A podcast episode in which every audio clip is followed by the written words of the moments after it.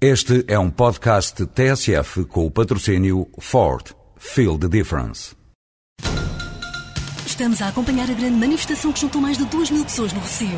Desde trabalhadores de empresas de mudanças até trabalhadores de transportadoras, todos se manifestam felizes pela eleição da Ford Transit como comercial do ano. Ford Transit Comercial do ano 2007. Não trabalho na boa, trabalho na melhor. Ford. Feel the difference.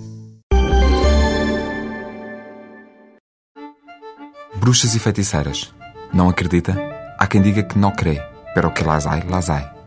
Não vem grande mal ao mundo se não acredita em bruxas. Mas se falarmos em fadas e gnomos, já acredita? Se pertence ao grupo dos céticos, esta crónica não é para si. Mas se acredita em criaturas fantásticas, em cabriolas pela floresta dos sonhos e pelos bosques encantados, aumente o volume. Elas andam à solta pela Quinta da Regaleira, em Sintra.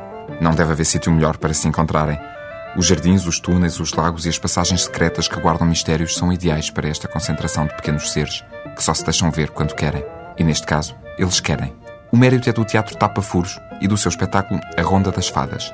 É a história de Maria, a menina que faz uma viagem pelas quatro estações do ano, as quatro rondas, na companhia de fadas, doentes, ondinas e gnomos.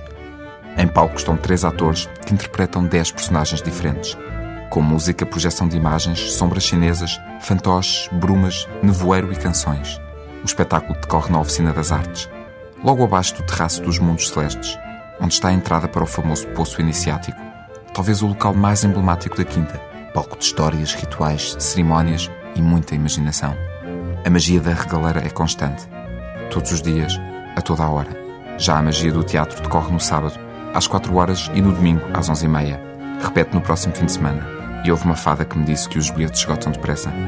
Se não conseguir entrar e não tiver uma varinha de condão para contornar isso, aproveite para visitar a quinta, à procura de outras fadas e doentes.